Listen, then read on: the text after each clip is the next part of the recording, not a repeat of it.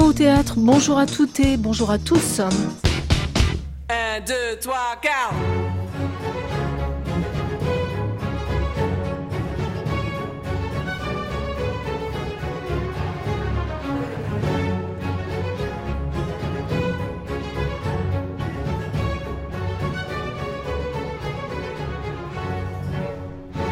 C'est un auteur de théâtre couvert de prix, un dramaturge contemporain qui pratique l'ironie avec un art virtuose de la mise à distance, un tragique comique facétieux que n'effraient pas les blagues, surtout si celles-ci sont piquantes.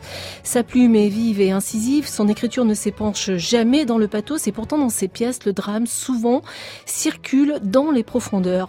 Voici qu'après une cinquantaine de textes écrits pour le théâtre, plus quelques scénarios de cinéma, à l'attention notamment de François Truffaut ou Costa Gavras, Jean-Claude Grimbert publie aux éditions du Seuil un conte de 103 pages et pas une de plus. Ce conte s'intitule La plus précieuse des marchandises. Il mêle inextricablement l'espoir et le désespoir et il affirme qu'au plus noir de la nuit, on peut trouver des raisons de survivre. Pourquoi et comment Jean-Claude Grimbert, fils et petit-fils de déportés, a-t-il choisi la forme du conte pour faire son récit de la déportation? Nous ouvrons avec lui et à ses lettres C comme conte contemporain, notre encyclopédie vivante du théâtre. Nous sommes ensemble jusqu'à 16h. Bienvenue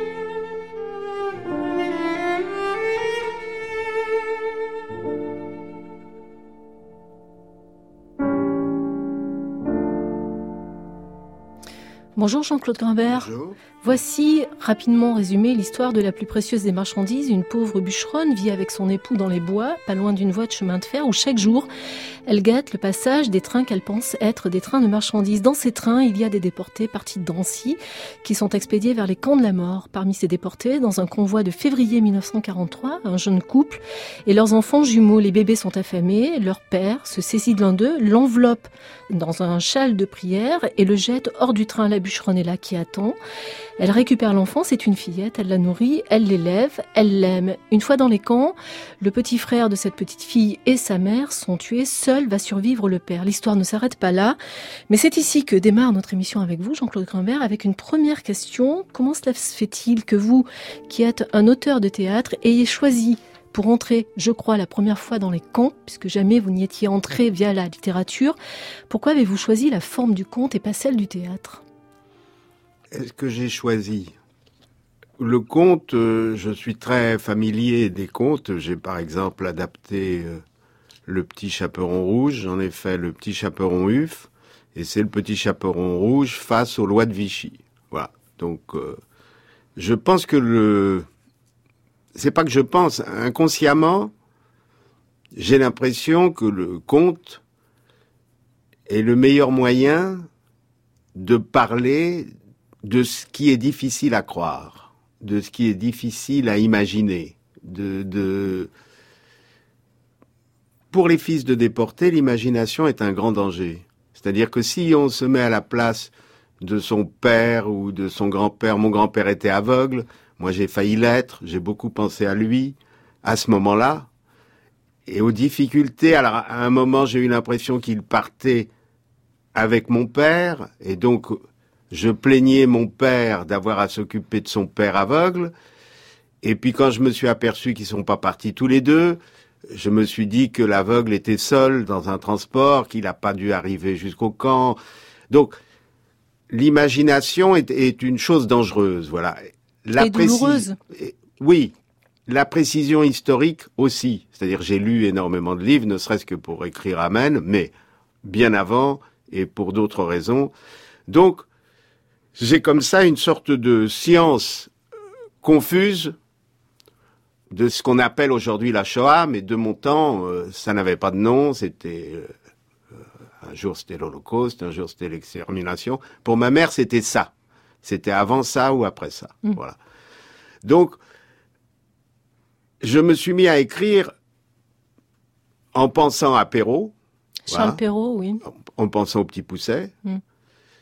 Par opposition au Petit Pousset. D'ailleurs, ce tout début se trouve dans une pièce que j'ai écrite qui s'appelle L'enfant d'eau, où un grand-père essaye d'endormir son petit-fils, dont il a la garde ce soir-là, par une histoire qui commence et le, le gosse déteste le petit pousset. Voilà. Et donc il lui dit non, c'est pas le petit pousset, il est obligé de trouver une autre voie. Et c'est là que ça commence. Voilà. Donc j'ai repris euh, cette idée de du déraillement du grand-père puisqu'il continue à endormir son petit-fils alors que le petit-fils dort déjà. Et là, il raconte avec une, une assez grande brutalité des choses qu'on ne dit pas aux enfants.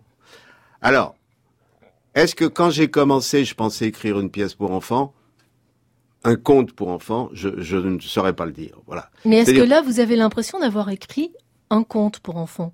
Jean-Claude Grimbert Alors, j'ai écrit un conte pour enfants, mais c'est insupportable pour les enfants. Mm. Donc, il faut qu'ils le lisent avec leurs parents. Voilà. Et que ce soit le choix des parents ou alors des enfants qui, spontanément, ont envie de savoir. Voilà. C'est-à-dire que je pense que tous les contes sont atroces. Voilà. Le, le Petit Pousset, c'est un conte absolument atroce et qui raconte énormément de choses sur l'époque. C'est-à-dire, les pauvres gens abandonnaient leurs enfants pour ne pas les voir mourir de faim. C'est pas Perrault qui l'invente, c'est pas les gens qui ont confié ce conte à Perrault. C'est-à-dire que le conte saisit l'histoire sans en faire une histoire savante. Mais c'est une histoire populaire.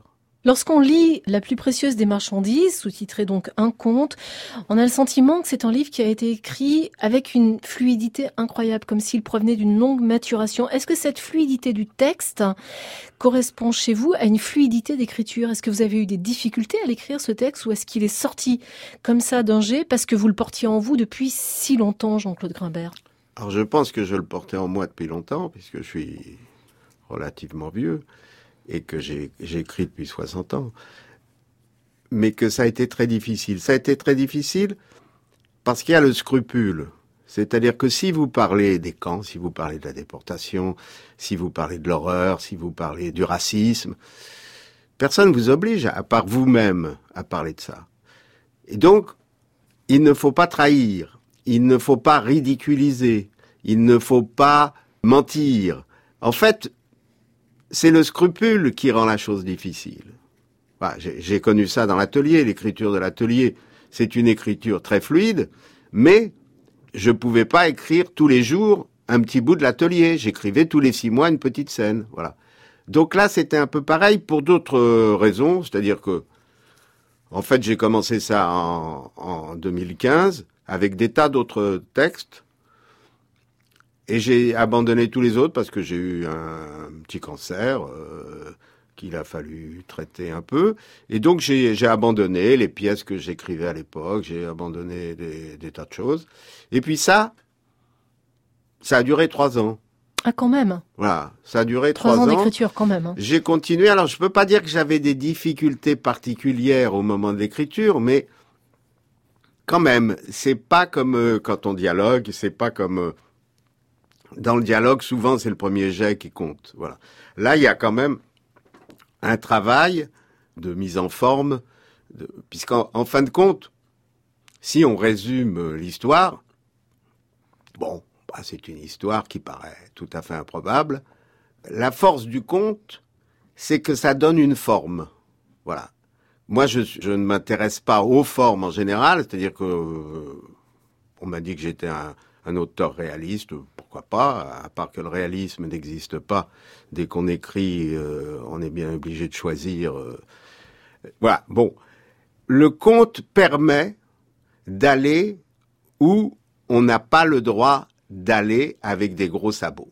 Voilà. Contrairement à ce qu'on pense, on est beaucoup plus fin dans un conte que si on se dit il faut témoigner, il faut raconter, il faut que les gens sachent. Non, c'est pas mon but. Ce que je voulais raconter, et je ne le savais pas en le racontant, ce que je voulais raconter, c'est que dans toutes les situations humaines et inhumaines, l'humain vit encore. Voilà. Même si c'est à tout petit feu et que la moindre étincelle peut faire repartir quelque chose, c'est-à-dire Bien sûr que notre situation est désespérante, bien sûr que tout ce qu'on sait sur l'avenir et tout, mais on continue à faire des enfants. Donc ces enfants, heureusement, ne sont pas informés de tout le malheur qu'on leur prédit, et quand vous les voyez, ils sont innocents, ils rient, ils, jouent.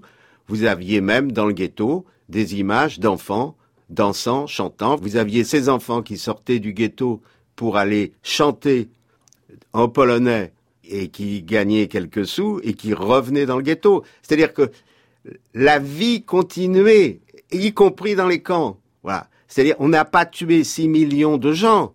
Euh, 6 millions euh, globalement, on a tué des gens vivants, des gens qui inventaient encore des histoires, qui lisaient encore des livres.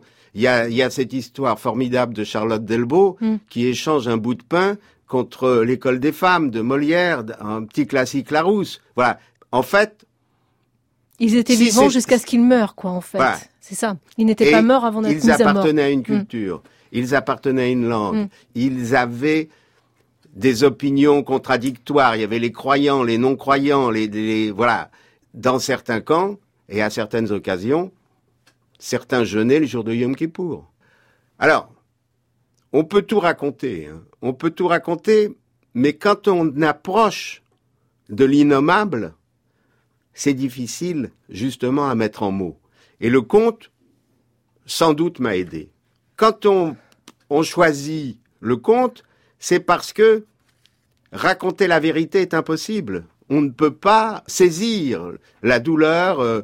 Par contre, on peut saisir l'amour de la bûcheronne pour ce petit Pour paquet cet enfant, oui. qu'elle trouve sur... euh, Mais vous, vous disiez tout à l'heure, Jean-Claude Grimbert, personne ne nous oblige à faire ça. Est-ce que d'une certaine manière, l'époque, les temps que nous traversons, ne vous oblige pas, vous qui êtes en situation de le faire, de justement prendre la plume pour parler, pour dire, pour expliquer, pour Non. raconter ce qui s'est passé? bah, On a entendu il y a peu que les actes antisémites sont en augmentation de manière absolument désespérante. Est-ce que ça ne vous oblige pas, vous, à entretenir la trace, à la raviver, puisqu'il semble que l'histoire, l'époque actuelle, cette trace, elle ait tendance à faire l'impasse dessus. Alors, je vais à vous répondre en deux temps. Ce qui m'oblige, c'est ma propre histoire. Mm. C'est-à-dire qu'on ne choisit pas un sujet en fonction de ce qui se passe ou de ce qui ne se passe pas. Alors, et si c'était ces événements qui m'obligeaient, je dois dire qu'ils m'obligent depuis 50 ans. Voilà. L'atelier, disons Dreyfus, c'est 1973. Amorphe d'Ottenbourg, c'est 1971. Donc j'ai écrit ça dans les années 60. Il faut reconnaître que ça n'a pas beaucoup d'efficacité. Puisque justement, j'écris là-dessus depuis 50 ans et je suis pas le seul. Hein, et il surgit ce qui surgit aujourd'hui, c'est-à-dire une sorte de négation du crime et même de célébration du crime. C'est-à-dire, ça n'est pas plus jamais ça, c'est puisque ça a eu lieu, on peut recommencer. C'est-à-dire que l'événement crée un précédent et pas un interdit. Alors, il y a eu une période où on peut dire il y avait une sorte de tabou qui lassait tout le monde. C'est-à-dire que pendant 20 ans, personne ne parle de ça. Quand on se met à en parler, dès 1968-69, on me disait mais arrête avec ça, je n'avais pas commencé qu'on me disait déjà d'arrêter. Donc ça n'est pas les événements qui me poussent à écrire, c'est parce que je n'ai rien d'autre à dire. Mm. Si j'écris, j'écris ce qui me préoccupe. Et ça, je l'ai compris assez vite. Peut-être que j'aurais pu échapper à tout ça, écrire des sketchs, j'aurais pu écrire des vannes. Bon bah, j'ai écrit des vannes avec du sens parce que un accident dans ma vie m'a fait comprendre qu'on n'écrivait pas pour gagner sa vie, Mhm. qu'on écrivait pour s'exprimer. Voilà.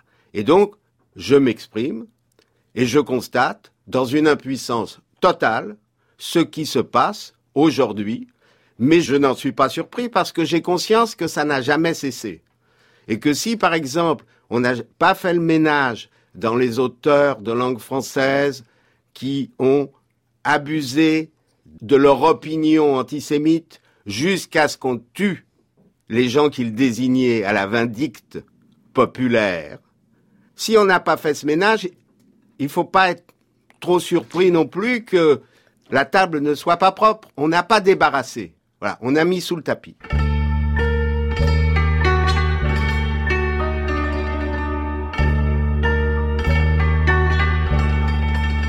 France Culture, Une saison au théâtre. Joël Gaillot.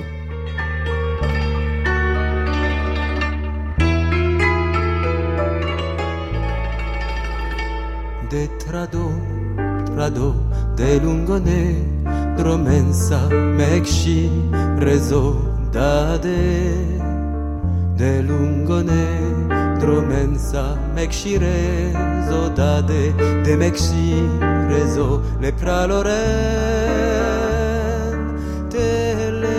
le pralen rezo, duiges mulatino, te pinjaren, mande.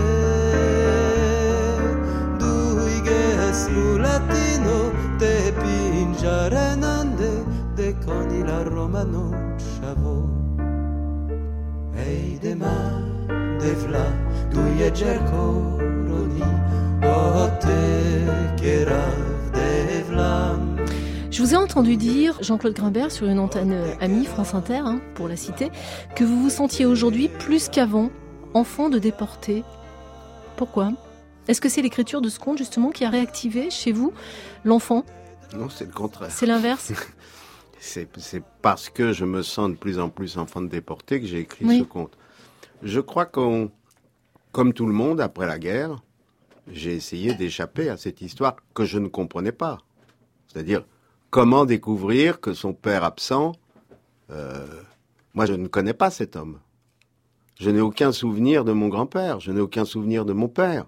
Vous aviez quel âge quand il a été Moi je suis né euh, en 39. déporté? Ah oui, Donc il est parti en Donc 43. j'ai un souvenir que je me suis peut-être fabriqué de son arrestation, mais je ne vois pas son visage. Mon frère avait 4 ans de plus que moi, il est dans une toute autre situation. Lui, il avait des souvenirs. Lui, il- Moi, c'est un homme dont on m'a peu parlé. Je peux pas dire qu'il a disparu de ma vie, il a disparu. Est-ce que je l'ai attendu? Sans doute. Tout ça était une forme de mystère qui ne m'interrogeait pas.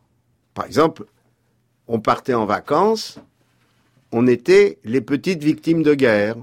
On descendait d'un autocar, on arrivait sur une place de village et des paysans venaient nous choisir.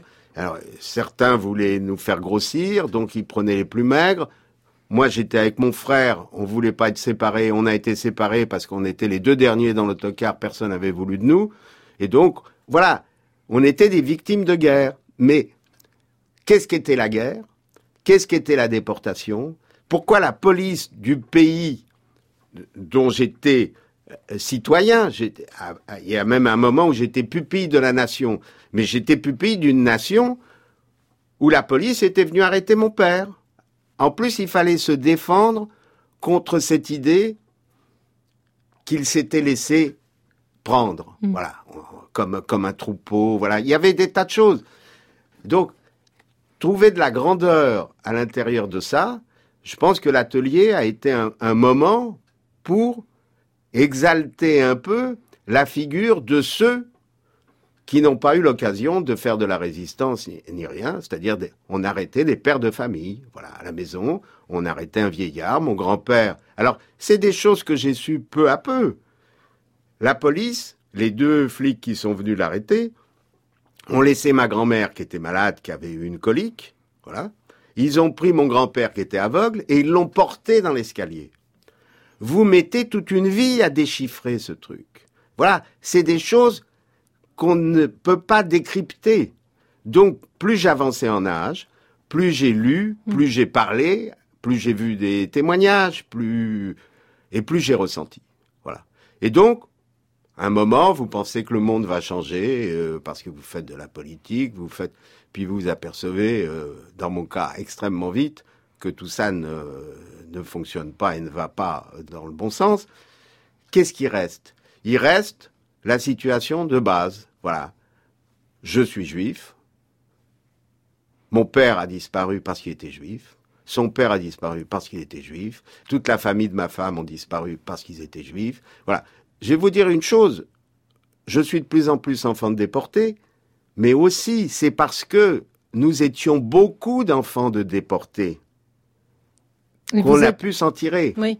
Quand ça arrive à une seule personne, moi j'ai connu un, môme euh, dans une de mes pièces qui jouait, c'était un type plein de joie, plein de vie, et puis il s'est suicidé. Voilà. Et j'ai pas compris. Et j'ai commencé à essayer de savoir pourquoi. Il était le seul survivant d'un massacre familial. Son père, qui était un paysan, avait renvoyé un ouvrier agricole qui était revenu et qui avait massacré toute la famille. Lui avait été déposé dans un panier chez une voisine. Voilà. C'était le seul survivant. Il n'y pensait pas peut-être, mais un jour, à 22 ans, il s'est pendu. Il présentait pas un état de souffrance permanente. C'est-à-dire, il y a quelque chose qui travaille. L'histoire de chacun travaille chacun. En plus, les enfants déportés savent, au bout de quelques années, qu'ils sont eux-mêmes des survivants. C'est-à-dire que ma mère, mon frère et moi, on a été emmenés aussi, on a été raflés aussi. Et puis on nous a dit non, rentrez chez vous. Donc, c'est des choses qui durent toute une vie. Voilà. Et je pense que l'enfance de chacun est vécue réellement à l'âge adulte et sans doute, quand on a la chance de devenir vieux comme moi, de plus en plus quand on est vieux. C'est-à-dire que l'enfance, c'est un état qui vous poursuit jusqu'à vos 97 ans, si vous y arrivez, ou 99. Alors, il y a à la table avec nous, euh, dans ce studio, une adolescente de 14 ans, Mika, qui a lu votre livre et qui a soit une question, soit une réflexion à vous faire, ou deux questions, Mika. Dans votre livre, vous parlez des rouges. Mais qui sont-ils? Ça symbolise les soviétiques qui portaient une étoile rouge, contrairement aux juifs qui portaient une étoile jaune. C'est eux qui ont libéré les camps de l'Est, les, les camps de Pologne. Voilà. Euh, les Américains ayant, et les Anglais, les Français ayant libéré les camps qui se trouvaient en Allemagne, qui en général n'étaient pas des camps d'extermination. Les camps d'ex- d'extermination étaient à l'Est, donc les Soviétiques ont libéré par exemple Auschwitz et un certain nombre d'autres camps. Mais là, il y a une chose qu'il faut bien voir, c'est que ils ont découvert des camps inimaginables. On ne les avait pas informés. C'est-à-dire que les gouvernements du monde entier savaient ce qui se passait. Mais les troupes qui sont arrivées sont arrivées sans des moyens médicaux. C'est-à-dire qu'on continuait à mourir en masse après la libération du camp. Le typhus faisait rage. Ils sont venus comme si c'était un camp de prisonniers normal. Il y a beaucoup de choses à dire si on a un peu d'imagination. Pourquoi cette surprise? Et pourquoi ce désarroi? À un moment, vous parlez des sans-cœurs. Mais pourquoi avoir choisi d'appeler les déportés les sans-cœurs? Les Juifs, Oui, les juifs. c'est l'accusation. J'ai paraphrasé le discours des nazis et le discours des antisémites en général. C'est-à-dire que pour tuer des êtres humains, il faut les déshumaniser. S'ils n'ont pas de cœur, on peut les tuer. Si ça avait été des monstres, ces gens qui tuaient, ça aurait été simple. Mais c'était des êtres humains. Donc, un être humain, on ne peut pas lui demander de tuer un autre être humain, mais un sans cœur, un sans âme. Voilà, c'est- c'est-à-dire que tout était fait pour enlever la qualité. Ah. Dans le transport, dans dans un train, si vous faites voyager dans un wagon à bestiaux des gens, des familles, des vieillards ou des hommes valides, avec l'impossibilité de se coucher, avec un seau pour un voyage de trois jours, un seau plein d'eau et un seau pour faire ses besoins, à vue comme ça. C'est-à-dire vous enlevez la dignité des hommes. Tout était calculé. Et donc, tu as raison de, t'étonner de ça, mais ça fait partie du processus. Tu avais des... Il y a une petite chanson dedans que j'ai esquissée. Nous enfoncerons nos couteaux dans les poitrines des sans-cœurs. Voilà. Mais c'est- tout proche d'un chant nazi. Mm. C'est tout proche. Voilà. C'est-à-dire qu'il défilait dans les rues en chantant ça. Comment lutter? Tout à l'heure, Joël m'a demandé com- comment on lutte. Ben, on lutte en rendant la dignité humaine à chaque individu. Voilà. Et c'est ça la lutte. Parce que ce qui se passe, il y a, il y a un renouveau d'antisémitisme aujourd'hui, il y a un truc. Mais c'est les hommes en général qui sont menacés. le juif est toujours servi avant les autres. Voilà, c'est un des arguments des antisémites. Et c'est vrai qu'on est servi avant. Mais ensuite, la déshumanisation, elle va très vite. Est-ce qu'on peut quand même, Jean-Claude Grimbert, concernant euh, la plus précieuse des marchandises, donc ce conte publié aux éditions du Seuil, dans la collection, je l'ai pas dit, la librairie du 21e siècle, parler de résilience? De résilience. De résilience, parce qu'il y a quand même à la fin cette petite fille qui survit, qui est aimée par cette bûcheronne, et ce père qui, dans le camp, a comme raison de survivre l'idée que peut-être cette petite fille a survécu, et à qui va être amenée la preuve que oui, elle a survécu. Est-ce que c'est le début d'une forme de résilience ou pas? Moi, il y, a- il y a une chose qui me surprend, c'est que personne ne, ne souligne l'ironie de la fin. Elle va s'épanouir dans, dans un monde d'oppression et de mensonges. Et devenir une Voilà. figure de proue de ce monde Voilà. oui. Donc, il y a quelque chose. Je l'ai pas lu dans les critiques ju- jusqu'à présent. Euh, Peut-être et- qu'on n'a pas envie de le voir, tout Oui, simplement. non, c'est possible, hein, quand on lit le texte. c'est- quand même comme ça. C'est vrai. C'est quand même vrai. comme ça. Alors après, la résilience. Moi, je je, je sais pas exactement ce que Hmm. c'est que la résilience. Je pense que les gens qui s'en tirent, s'en tirent, et tous ceux qui s'en tirent pas se pendent, se, se jettent par la fenêtre. Il y, a- eu énormément de suicides, et pendant les arrestations, et ensuite dans euh, les transports, dans l'internement, et ensuite après-guerre. Je connais des tas de gens qui ont sauvé euh, leur famille, qui ont mis tout le monde à l'abri, et puis qui, euh, euh, trois, quatre ans après la guerre, vont se pendre euh, et personne ne sait pourquoi. De toute façon, ça laisse des traces. Ça laisse des traces sur chaque individu. Et je pense, voilà, Beckett n'aurait pas écrit en attendant Godot s'il n'avait pas eu conscience que l'humanité avait cessé de se payer de mots, que ce soit les mots de Giraudoux, de Monterland, d'Aragon, de Sartre. Il a il a rayé tout ça parce que ça ne répondait plus à l'inhumanité qui était frappante à ce moment-là, et nous sommes encore dans l'après-guerre, Mm. et peut-être dans l'avant-guerre, comme je dis dans l'atelier, mais nous n'avons pas fait le compte de ce que ce crime de masse représente pour l'humanité et pour la, la notion d'humain.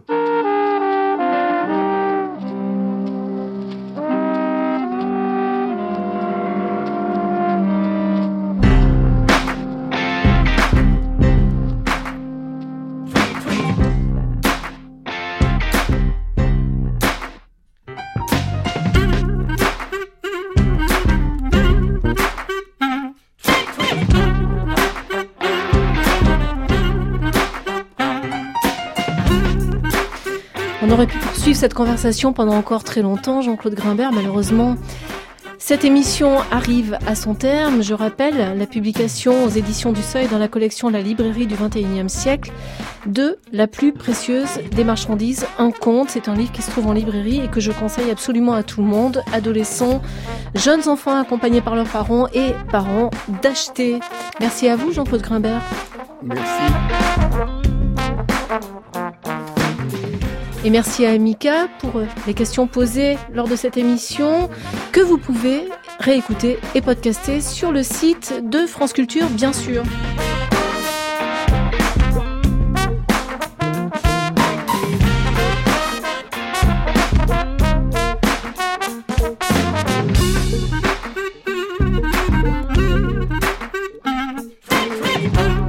Chouchan, Gaillan, Vanessa Nadjar, Joël Gaillot vous salue. Restez à l'écoute. C'est l'heure de Aurélie Luneau et son magazine de cause à effet. Excellent dimanche à vous tous.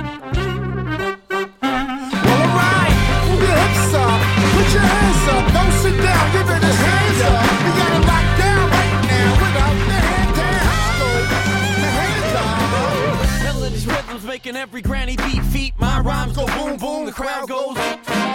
To in the busiest street. Make your head go around like the dizziest feet. Yes, bass is the barricade. Bully the beat. I thought I heard a putty rap in the great words of love, not war. If you diss me, it's peace. Brown water like whiskey is cheap. We in the streets deep. All over your eyes. Don't sleep with the sheep. Balance the scale for the fish in the reef. They wanna so sweet.